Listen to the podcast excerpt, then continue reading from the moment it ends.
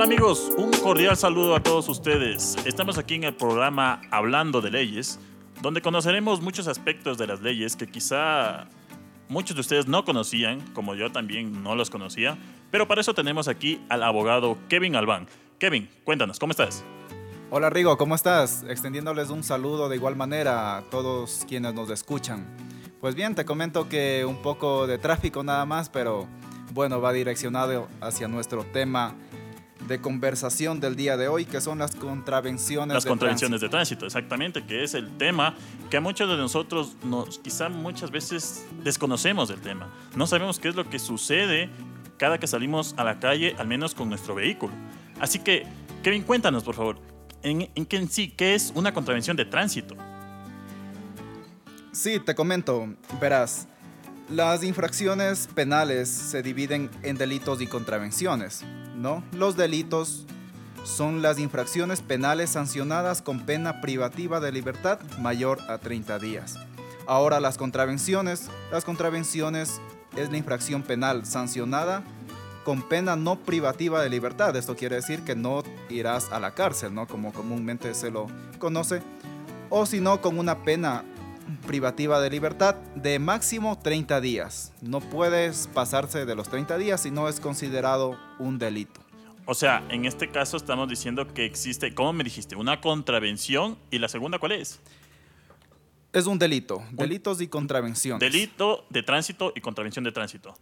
Son dos muy diferentes, ¿verdad? Correcto. Perfecto, perfecto. Entonces, ya que estamos hablando de este tema, me gustaría saber qué sucede si conduzco sin una licencia. Si no obtengo una licencia, tomo un carro y, me, voy y conduzco, que sabemos que es lo que muchas veces ocurre, ¿no? Es muy común en el país. Sí, claro, por supuesto, las personas muchas veces eh, se confían, piensan que al no haber obtenido una licencia y estar manejando un vehículo, ¿no? Muchas veces sucede que se maneja el vehículo del padre, ¿no? Y como el, el hijo nunca sacó la licencia, piensa que no va a pasar, no va a pasar absolutamente nada. Entonces, verás, te respondo tu pregunta y es que la persona que conduzca sin haber obtenido una licencia se considera una contravención de tránsito de primera clase. Esto viene a ser sancionado con pena privativa de libertad de tres días. Además, una multa de un salario básico unificado del trabajador en general, esto es para el 2020 400 dólares, ¿no? Y la reducción de 10 puntos en su licencia de conducir. Esta es la sanción por la, por la, eh, la contravención que me acabas de comunicar. Exactamente, que es lo que eh, estamos diciendo, que es eh, conducir sin una licencia. Perfecto. Pero sí, correcto. tenemos también, hay casos distintos en los cuales tengo una licencia de categoría diferente, ¿cierto? Eh, no sé, me invento, tengo la licencia de conducir carro y tomo una moto. Y yo pienso que porque ya tengo la licencia, eh, ya estoy autorizado. ¿Qué sucede en estos casos? ¿También tenemos eh, alguna, cometemos infracción? ¿Qué es lo que sucede en estos casos?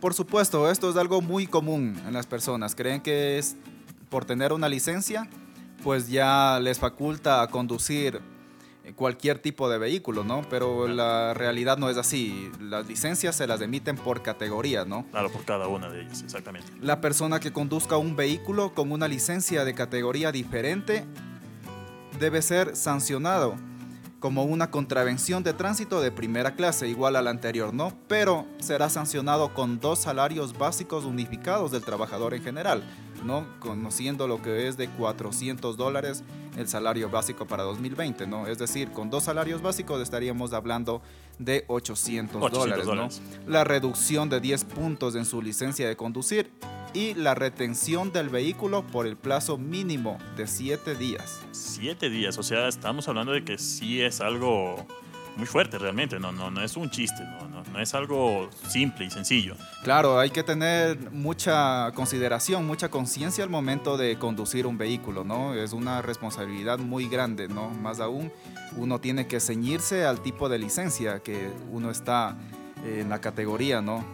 En la categoría exigible. Con la... Y, y en estos casos, solamente queda por tomar eh, las acciones debidas, como es realizar el pago, me quitan los puntos y después de los siete días eh, mi vehículo sale libre, o tengo que también tomar un abogado para, estos, para estas situaciones. ¿Cómo, cómo sucede? ¿Cómo se Por procede? supuesto, siempre en cualquier tipo de, de problema en el que se encuentren, siempre lo más aconsejable es, es acudir a un abogado de su confianza, ¿no? En el cual pues les va a redireccionar de la manera jurídica, de una manera eficaz de cómo realizar el trámite correspondiente, porque en sí pues una vez que ya se encuentre eh, retenido en el plazo máximo de, siete días, una vez que ya se haya cancelado estos valores, ¿no? Por multa, pues toca realizar los trámites pertinentes para que den el poder sacar el vehículo, ¿no? No es que automáticamente el vehículo te lo devuelve, sino que toca realizar los trámites pertinentes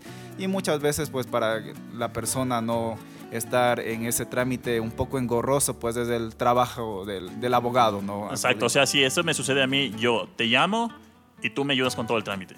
Absolutamente, nosotros te ayudamos absolutamente en todo. Nos, te comunicas con nosotros y nosotros pues nos hacemos cargo desde el primer día hasta entregarte el vehículo en tus manos. Entiendo, entiendo. Verás, tengo otra duda también porque recuerdo, al menos acá en la ciudad de Quito, en las cities, donde se realizaban carreras en la vía pública. Por ejemplo, ¿qué sucede en el caso de que, no sé, yo me creo Toreto y le digo a mi vecino, el Juan, oye, eh, tomemos, hagamos piques y, y ya, y el que gana se gana 100 dólares o lo que sea? ¿Qué sucede en ese caso? ¿También tienen eh, alguna, alguna penalización estas personas? Supongo, ¿no? Por supuesto, así es. Em, Lo que tú me comentas, es muy común esto en la, en la Shiris, ¿no? En la avenida de la, de la Shiris, ¿no? Claro, Ahí antes se lo hacía bastante. Siempre se lo hacía Sí. comúnmente esto, ¿no? Esto te comento que también se encuentra dentro de la contravención de tránsito de primera clase. Entonces va a tener lo misma, la misma sanción, ¿no? Las personas que participen con vehículos a motor en competencias de la vía pública, esto debe ser sancionado con dos salarios básicos, ¿no? Esto es, de- es decir, 800 dólares. Reducción de los 10 puntos y de igual manera la retención del vehículo por el plazo mínimo de 7 días. Esto es considerado de igual manera una contravención de tránsito de primera clase. Así que nos damos cuenta pues que esto era absolutamente ilegal, ¿no? Claro, mucha gente lo hacía esto por diversión, por todo, pero, o sea, sabemos que esto es ilegal, o sea, no está dentro del marco de la ley. Claro, por supuesto, muchas veces la gente se deja llevar tal vez por el alcohol que antes se consumía mucho en esa zona, ¿no? Y por tipo de diversión, pues cometían este tipo de ilícitos, ¿no? Sin percatarse de que puede conllevarles a una sanción un tanto grave, ¿no? Y, y muy, muy aparte de eso, lo que tú acabas de decir ahorita por el alcohol en sí, o sea, no solamente por hablar de la ley, sino, o sea, hay que tener un poco de respeto por la vida, ¿no? Querernos un poco y esto no es algo muy bueno, tampoco digamos que nos va a llevar a algo bueno. Un choque en estas características no nos va a dejar para nada bien. Por supuesto, la persona que está atrás del volante debe darse cuenta que es una gran responsabilidad. El conducir un vehículo puede ayudarte como instrumento en un trabajo para movilizarte, como también si lo utilizas de una manera ilegítima, pues puede convertirse en algo ilegal, ¿no? Del cual pues conllevará una serie de, de responsabilidades de las que uno se puede arrepentir por un momento de diversión para el resto de su vida. Exactamente, exactamente. Pero ahora eh, tengo una siguiente duda. Por ejemplo, ¿qué sucede si las personas construyen reductores de velocidad? Eh, la vecina Juana está enojada, está harta de que en su casa por transiten a velocidades excesivas. Y dice, no, yo ya me de esto, el municipio no hace nada, nadie hace nada, voy y contrato al maestro albañil, pongo ahí, no sé, lo que el maestro albañil le diga, y con- pone su reductor de velocidad. ¿Qué sucede en este caso? ¿Tiene también la vecina Juanita, por haber hecho eso, alguna, alguna tipo de sanción? No sé, ¿qué sucede? Sí, verás, te comento que esto sucede con mayor frecuencia en las zonas rurales, ¿no? Que la persona que construya o mande a construir reductores de velocidad sobre las calzadas de las vías sin previa autorización o inobservando las disposiciones reglamentarias. Esto conlleva ser una contravención de tránsito de segunda clase, las mismas que deberán ser sancionadas con una multa del 50% de un salario básico unificado del trabajador en general. Eso quiere decir que para 2020 son los 400 dólares. Del 50% serán 200 dólares, ¿no? 200 dólares serán como multa adicional la reducción de 9 puntos en el registro de su licencia de conducir. Como vemos esto también en las zonas rurales, pues muchas veces creen que es algo normal. Lo hacen, lo hacen con mucha frecuencia, es real. Se lo hace y sin embargo sin percatarse de que es una contravención. Claro, no, no. En este caso tenemos que tener mucho cuidado, eh, amigos y amigas, no hacer esto, eh, dejar en manos de las autoridades. Quizás se entiende que las autoridades no realizan de manera en el tiempo que uno desea, pero también tenemos que entender que tienen más cosas que hacer, ¿no? No solamente será su calle, serán 20, 30 calles también. Bueno, pasemos a otro, otro punto también que me tiene con una duda.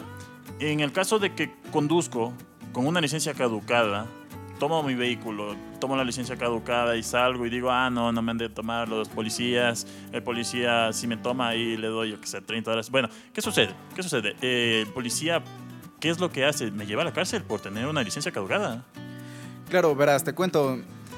La contravención de que habíamos comentado, ¿no? De las licencias de conducir, cuando se conduce sin haber obtenido jamás una licencia de conducir, ¿no? Al igual, pues que que la persona que conduce, una, eh, conduce un vehículo ¿no? con una licencia de conducir, pero distinta a la de su categoría, ¿no? Conduce otro vehículo.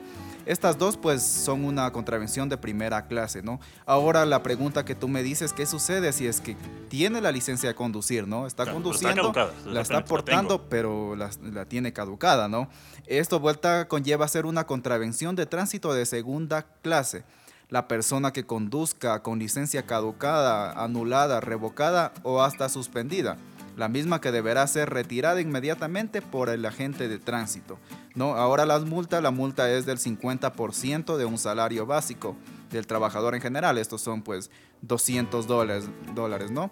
Y la reducción de 9 puntos en el registro de su licencia de conducir. Tú dijiste que me retiran ese, eh, ¿Me trata de decir que simplemente me la retira o debo volver a sacar desde cero la licencia totalmente? O, por, por, supuesto, por supuesto. Al tú estar portando una licencia caducada, pues el agente de tránsito se percata de ello y no puede devolvértela porque es tu obligación de que si ya está caducada, tu obligación tienes que renovarla tienes que renovarle. Entonces, él como una forma de exigirte, él la retiene. No te puede devolver para que tú vuelvas a cometer el mismo ilícito, exactamente. Tengo que dirigirme hacia la Agencia Nacional de Tránsito. Por supuesto, realizar los trámites pertinentes, sacar un turno. Hoy en día es sumamente fácil. Lo realizas de vía online. Ingresas a la web de la ANT y solicitas pues un duplicado de la, licencia, ¿no? O si no, a su vez la renovación de la licencia, ¿no? Los mismos que te fijan ahí una fecha, tendrás que cancelar los, el monto correspondiente y en, y en una fecha muy rápida pues ya te extiendes. Tendrás que acercarte únicamente para el retiro de tu licencia, ¿no? Entonces ya no hay excusa como para seguir cometiendo este tipo de contravenciones, ¿no? Exacto, exactamente, claro, me queda muy claro. Pero ah, imagínate, eh, el policía me, detuvo, ¿no? Me, me detiene. Ya. Y no, yo no respondo bien. Lo insulto, lo agredo al policía. ¿Qué sucede en este caso cuando yo cometo este tipo, no sé si eh, contravención, delito, cómo llamarlo, pero le insulto, le agredo al policía? ¿Qué sucede en este caso? Claro, por supuesto, es muy llamativa tu pregunta, ¿no? Por, puesto que eso sucede en el, al diario vivir, ¿no? Siempre se ha escuchado y se ha visto incluso en redes sociales, muchas veces en la ciudad de Guayaquil, ¿no? Claro. Que fue lo que sucedió eh, en días cercanos, ¿no? Que muchas veces el conductor pues agrede a la gente de tránsito, ¿no? Esto toca darse cuenta primero si es que solamente es una falta de palabra, ¿no? Obviamente la gravedad que conlleva, ¿no? Pero, por ejemplo, si es que hablamos de una, de una falta de palabra, es decir, eh, insultos, ¿no? Dentro de ellas, pues esta es una contravención de tránsito de tercera clase, ¿no? La misma que manifiesta que la o el conductor que falte de palabra a la autoridad o agente de tránsito será sancionado em, con una sanción, con una multa equivalente al 30% de un salario básico unificado del trabajador en general y la reducción de 6 puntos de su licencia de conducir. ¿no? Esta... ¿Eso si le insulta? Claro, ¿O si le esto agrede es- también? No, eso sí le insulta, ¿no? Es una contravención de, de- de cuarta clase, es una contravención de cuarta clase, ¿no? Distinto sucedería si es que el lado o el conductor, ¿no? Falte de obra a la autoridad o agente de tránsito, ¿no? De obra que le hayas empujado, ya vamos un poco más a lo físico, ¿no? O sea, le agrede. Claro, le Le agredes, ¿no? agrede. El anterior eran insultos, ¿no? Le, falta de, de- de palabra, ¿no? Tal como lo, lo comentaste que sucedió en Guayaquil, recuerdo que alguien eh, se bajó de su vehículo, sacó la gata y le dio. Eso Claro. ya es agredirle como tal al policía. Claro, e- es correctamente. La o el conductor que falte de obra, ¿no? A la autoridad o agente de tránsito es una contravención de tránsito de primera clase. Será sancionado con pena privativa de libertad de tres días, multa de un salario básico unificado del trabajador en general, estos son 400 dólares, y la reducción de, 100, de, de 10 puntos en su licencia de conducir. No adicional a ello, pues tocaría ver también la gravedad de las lesiones, que eso ya conllevaría a ser un delito, ¿no? Si es que conlleva algo más grave, ¿no? Pero de encuadrarse en, en un tipo de, obra, ¿no? Un empujón, eh, algo que vaya a lo físico, ¿no? Es una contravención de, de primera clase. Claro, claro, claro, claro, entiendo, entiendo. Eh, me pareció una pregunta muy interesante la que hemos hecho, pero también quiero hablar acerca de lo que sucede en, en el cotidiano vivir. Recuerdo que siempre salgo a las 5 de la tarde de mi trabajo, eh, me dirijo a mi casa y, hay un embotellamiento gigante, el semáforo está en rojo y, y empiezo a escuchar cómo la gente pita, pita, pita. ¿E- ¿Esto tiene alguna, alguna penalización? ¿Sucede algo con estas personas? Claro, por supuesto, esto es un tipo de contaminación auditiva, incluso te comento, siempre pues las personas, muchas veces los conductores, siempre como que se exaltan un poco, tal vez del calor del- de la temporada, pues, y comienzan a, a hacer un uso excesivo de las bocinas, ¿no? Empiezan a, a pitar o muchas veces la gente está tratando de, de cruzar la calle, ¿no? Y estos es conductores muchas veces tal cual como dices. pitan, claro, ¿no? O medio se cambia el semáforo y ya te están pitando como para que salgas de volada, ¿no? Exacto. Entonces, pues como nos damos cuenta, esto es fastidioso como tú lo comentas, ¿no? Esta es una contravención de tránsito de séptima clase. La o el conductor que, que use inade- inadecuadamente y reiteradamente la bocina u otros dispositivos sonoros, contraviniendo las normas previstas ¿no? en los reglamentos de tránsito y demás rutinas, demás normas aplicables, ¿no? Eh, respecto a la emisión de ruidos. Esta es una contravención de tránsito de séptima clase, la misma que tiene su, conlleva su sanción, ¿no? La sanción es una multa equivalente al 5% de un salario básico, em, adicional a reducción de 1.5 puntos en la licencia de conducir. Entonces, pues muchas veces las personas pitan creyendo que, que no cometen nada, ¿no? Claro, que es algo está- normal. es algo es normal. algo el pito normal. está ahí porque yo cojo y pito y para eso viene el pito. Claro, no, esto también conlleva, es algo fastidioso en el, pues en la rutina diaria, ¿no? Esto siempre se, se, se lo, se lo ve, ¿no es cierto? Entonces, pues hay que caer en cuenta también que todo acto tiene una responsabilidad, ¿no? Por más superficial que parezca. El uso excesivo de la bocina, pues, es una contravención de tránsito de séptima clase. Perfecto, perfecto. Eh, tengo una siguiente inquietud.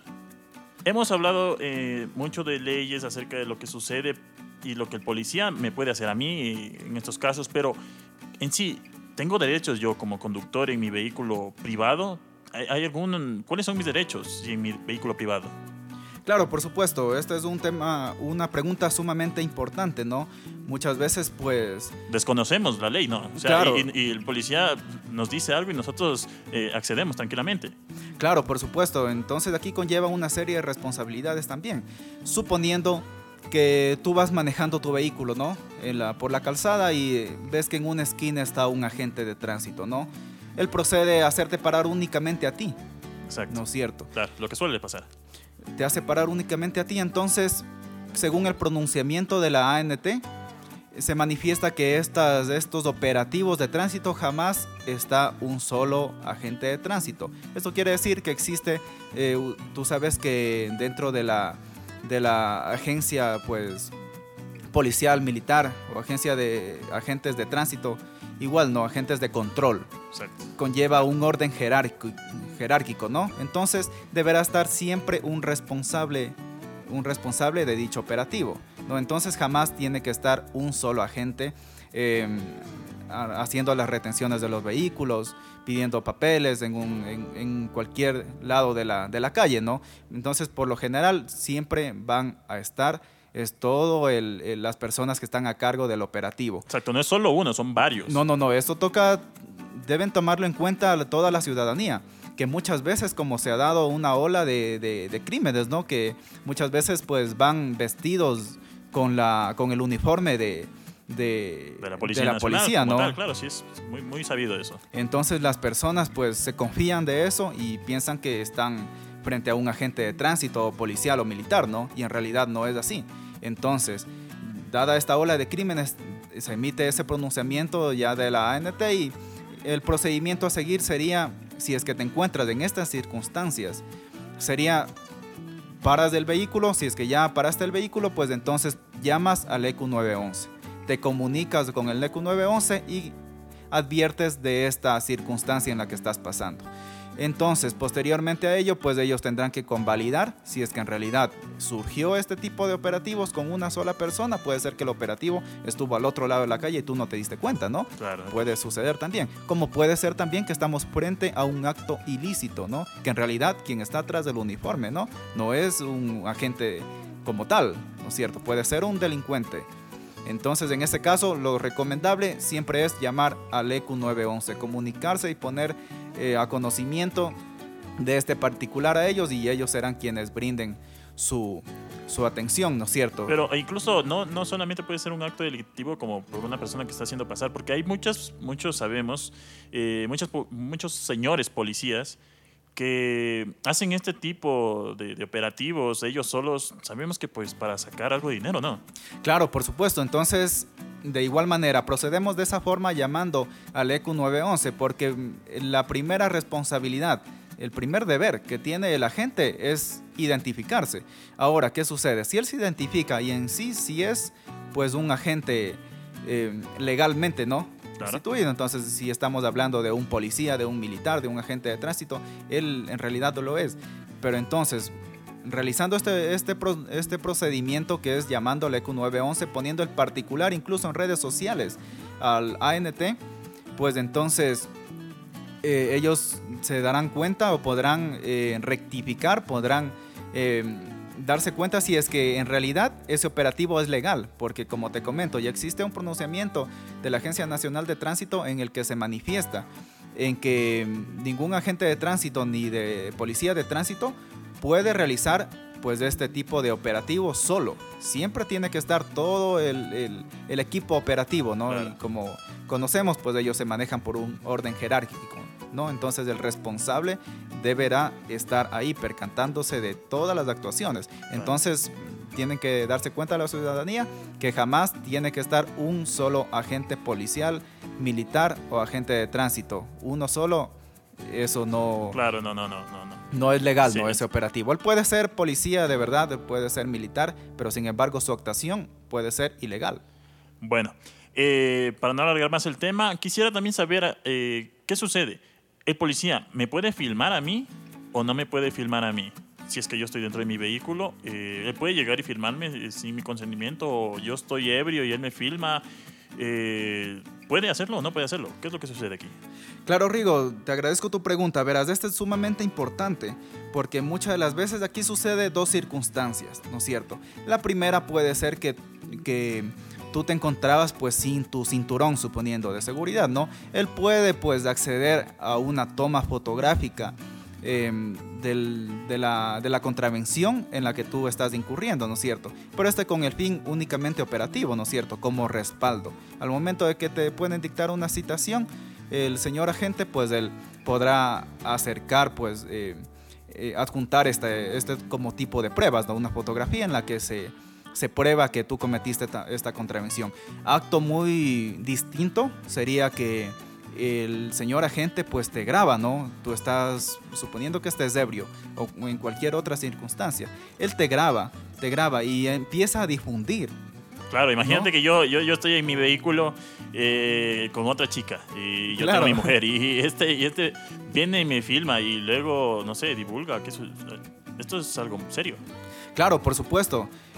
Como te acabo de manifestar, aquí pueden suceder dos tipos pues, de circunstancias, ¿no? En la primera, que él te tome una foto únicamente para juntarlo como prueba, ¿no? En el caso de que no tengas, eh, suponiendo el cinturón de seguridad, ¿no es cierto? En ese momento. Acto muy distinto pues sería ese, ¿no? Que él con fines chantajistas muchas veces o simplemente él te haya filmado, ¿no es cierto? En las circunstancias que, no- que tú te encuentres, ¿no es cierto? Puedes encontrarte, pues, como tú me manifiestas, con cualquier otra chica, ¿no? Claro. Entonces él te filma. Sería muy bochornoso eso. Claro, y él empieza a difundir, imagínate, este acto delictivo, él empieza a difundir. Entonces, bueno, aquí no hablamos de contravenciones, ¿no? Aquí vuelta nos vamos a un delito. Esto ya configura ser un delito contra el derecho a la intimidad personal.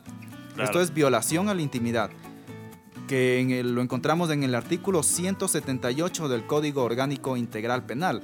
La persona que sin contar con el consentimiento o la autorización legal acceda, intercepte, examine, retenga, grabe, reproduzca, etcétera, etcétera, eh, pueden ser datos de voz, audio, videos, objetos postales, informaciones contenidas en soportes informáticos. ¿no? Esto conlleva a una pena privativa de libertad de 1 a 3 años.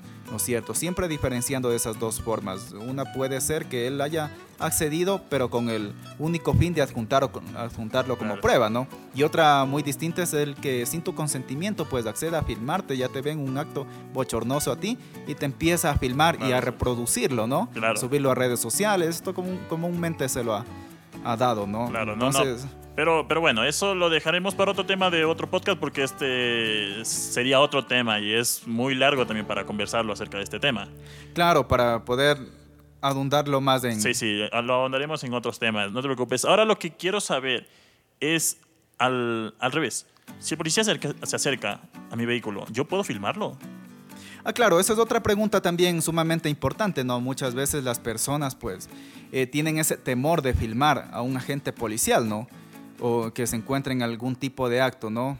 Creyendo, pues, que, que incurre en este mismo delito, ¿no? Que es sancionado con uno a tres años. Hay que darse cuenta también, pues, que en este caso, si encontramos a un agente policial o a cualquier eh, servidor público, ustedes con absoluta confianza con, están amparados por las leyes para que ustedes accedan a firmar actos que son públicos. Actos siempre y cuando sean públicos, ¿no? Entonces, por ejemplo, un- puede ser un acto público o puede ser incluso em, que se encuentren en una, en una, cometiendo una infracción, una infracción flagran- flagrante, ¿no? Por ejemplo, si encontramos, pues, como puede ser eh, filmando, pues, un, a un agente policial, pues, agrediendo hacia una, hacia una persona, ¿no? O a su vez pidiendo coimas, ¿no? Entonces ustedes pueden filmarlos con absoluta confianza, las leyes les amparan siempre y cuando pues obviamente sea una información pública y de ser el caso pues si es que es un delito flagrante, ustedes pueden acceder a grabarle con, con toda la confianza. En, en ese punto, por ejemplo, eh, quiero contarte, hay una anécdota para saber qué, qué sucede. Porque yo una vez eh, estuve, recuerdo, eh, caminando y encontré algo, algo muy sospechoso, algo muy raro. Es como que se estaban peleando dos personas, llamaron a la policía y todo. Entonces, eh, a mí se me ocurrió la brillante idea de coger y filmar. Pero sin embargo, eh, llegaron como dos policías, obviamente vinieron en, en manada, de decirlo así, ¿no? Unos, eh, un grupo de unos 10 policías habrán sido, no recuerdo, pero dos de ellos se me acercaron, me requisaron y me dijeron, señor, usted no puede estar filmando. Usted, no, no, deja de filmar, no puede filmar, eh, apague ese teléfono. Y no, me quitaron, o sea, me dijeron, no, no puedo filmar. Claro, comúnmente eso se da, o sea, lastimosamente pues existen buenos y malos elementos ¿no? en toda institución pública. En el caso que has incurrido, mira, te comento, el mismo artículo 178 del que hablamos de violación y la intimidad, nos manifiestan no son aplicables estas normas para las personas que divulguen grabaciones de audio y video en las que interviene personalmente ni cuando se trata de información pública. Entonces aquí nos encontramos primero pues que estaba realizando una, un acto público, ¿no? Exactamente, era en la Pues, un servidor público en sí, pues el, el, el agente, ¿no? Entonces, Incluso tú estabas posteriormente, pues él empezó a requisarte a ti.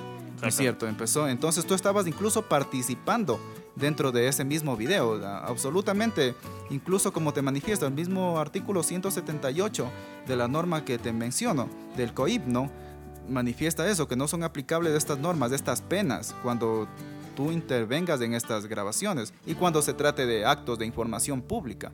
¿no es cierto? Entonces, pues muchas veces, como te manifiesto, ellos por tratar de amedrentar, entonces te dijeron que no tenías derechos a, filmarles, ¿no? Claro, lógicamente. Entonces, pero tú lo podías hacer, ¿no? Lo podías grabarle, incluso poner en conocimiento esto de la autoridad competente, ¿no? Denunciarlo esto ante el, el mismo órgano que puede ser, pues, la ANT, ¿no? O la Policía Nacional o militar o simplemente acudir a fiscalía con este, este delito, ¿no es cierto? Entonces, absolutamente tú podías grabarle, no había ningún, ninguna, ninguna sanción aquí, ningún impedimento, ¿no?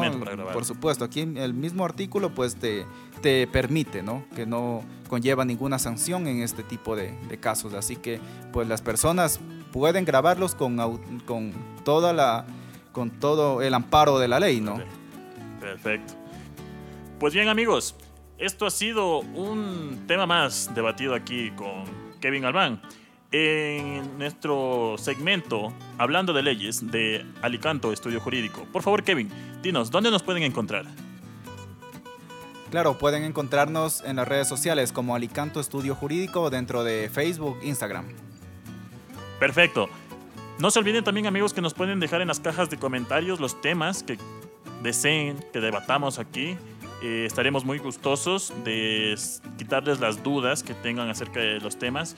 Y pues, como lo dijo aquí Kevin, eh, está a la orden para que tome casos si ustedes así lo desean o simplemente pueden escribirnos pues para que les quitemos algunas dudas de los temas que tengan. Eso ha sido todo amigos. Hasta luego.